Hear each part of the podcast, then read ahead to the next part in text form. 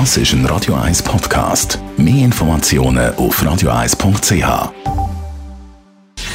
Gesundheit und Wissenschaft auf Radio 1. Unterstützt vom Kopfwehzentrum Irlande Zürich. www.kopfwww.ch Antikörpertherapie bei Migräne vor zwei Jahren ist in der Schweiz die erste Antikörpertherapie in der Schweiz eingeführt worden, offiziell. Reto Agosti, Kopfweh-Spezialist, Migräne-Spezialist.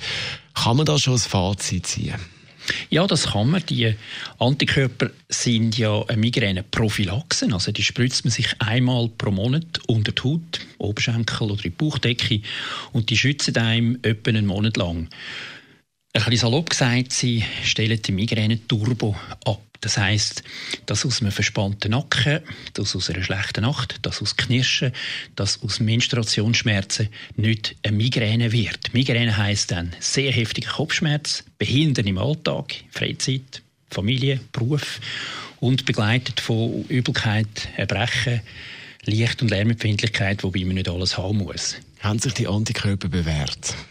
Die haben sich wirklich bewährt. Die haben eine Revolution antreten und man kann sagen, dass etwa 50 Prozent, die Antikörper bekommen, etwa die Hälfte der Migräne-Tage haben. Das heißt, es gibt Patienten, die gehen von 20 auf 10 runter und wenn es nur schon von 8 auf 4 ist, ist das ein riesen Gewinn und das ist neu jetzt bei dieser Behandlung gegenüber der verpönten Chemie von früher.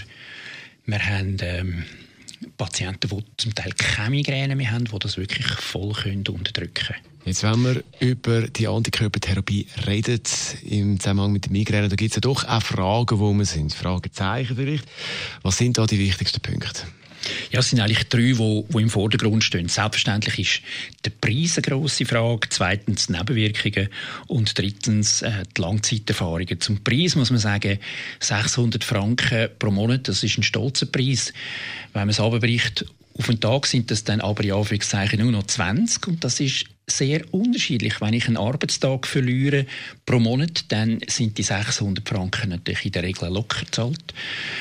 Wenn ich andere äh, mehrere Attacken habe, dann erst recht. Also ist es eine Frage, ist es viel oder wenig, ist das Glas halb voll oder halb leer.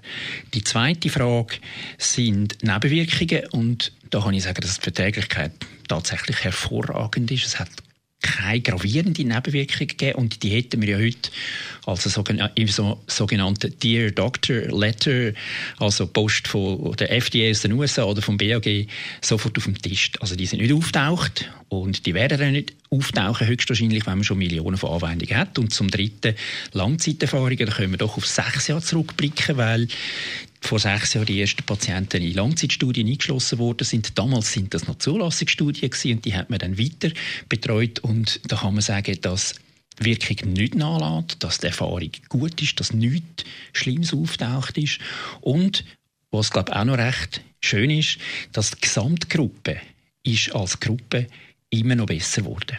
Dr. Reto Agosti, Kopfweh bzw. Migräne-Spezialist ist das gewesen.